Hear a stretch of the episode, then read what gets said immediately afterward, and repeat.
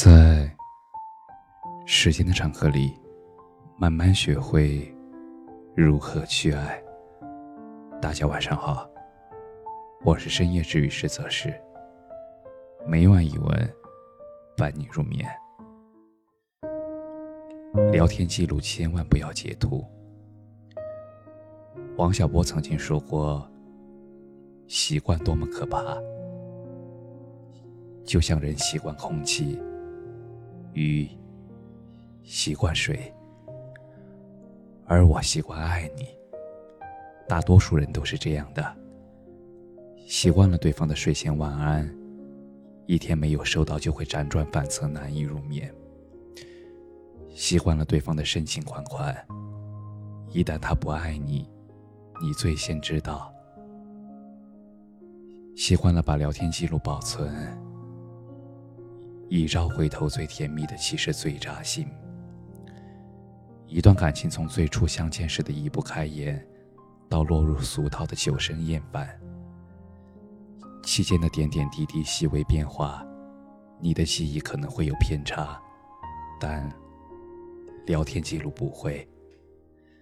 他清清楚楚的写下了喜欢与不喜欢，爱与不爱。让我们没法借着时间撒谎，让我们没有理由拿想象中的过往自欺欺人。因为当初的无话不说有多么的亲密无间，后来那无话可说也就有多么形同陌路。因为当初的置顶聊天有多入眼人心。那么后来的不再联系，也就多有不屑一顾了。因为当初对话框里的对方正在输入，有多么让人欢喜，后来那满屏的绿色的自言自语，也就有多悲哀了。谁先认真，可能谁就认输了。其实最无力的莫过于。你截图了聊天记录，却留不住人。点开了阿南的朋友圈，才意识到他曾经隔三差五的发了那些与男朋友有关的生活点滴，而那些早就停留在了两个月之前，没有删除，也只是没有了后续。阿南说：“我和他挺好的。”只是发现没有那么喜欢了。其实直到现在，他们两个人还偶尔有联系，不过，他们的关系从对方联系人的置顶，终究回归了平凡的日常里。爱情刚开始都是你情我愿，是共喝一杯奶茶都觉得很甜，是说不完的话，也是聊不完的天。但是渐渐的，就算是特意为对方准备了惊喜，也从对方的眼睛里明显看到了没有期待。我们开始怀疑：难道爱情里的耐心也有保质期吗？在分手之前，阿南把他跟自己的聊天记录打包发给了他，那些发生在每个清晨与黄昏。地铁与公司的茶水间，午餐时间与深夜里的对话，无一不在提醒阿南：是的，你们曾经深切的相爱过。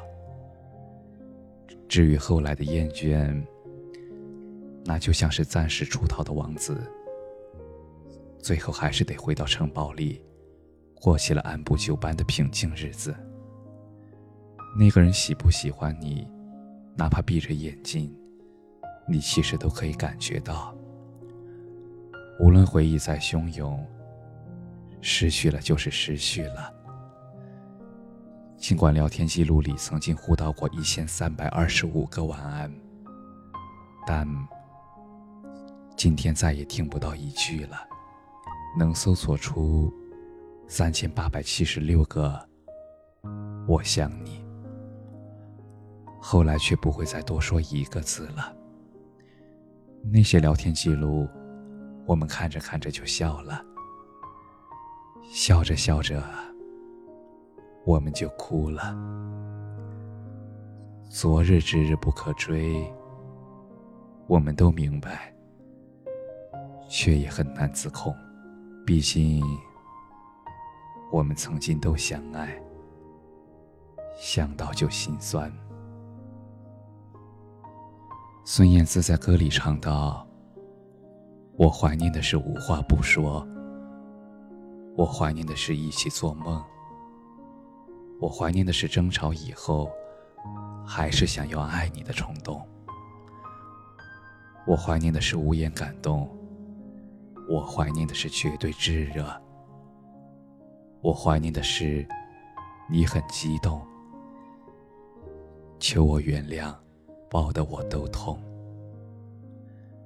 后来听懂了，多是伤心人，因为走到了怀念的那一步，也就意味着再也没有回到以前的可能了。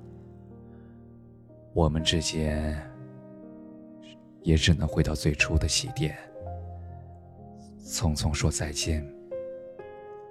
而这个时候，那些过往里的每一句关心。那些曾经发生的每一个温暖瞬间，甚至是发过的每一个表情包，他们就像扎在心里的一根又一根刺一样。我们看一遍就痛一下，哪怕物是人非很多年，就算万物更新几轮，也还是旧疾难愈。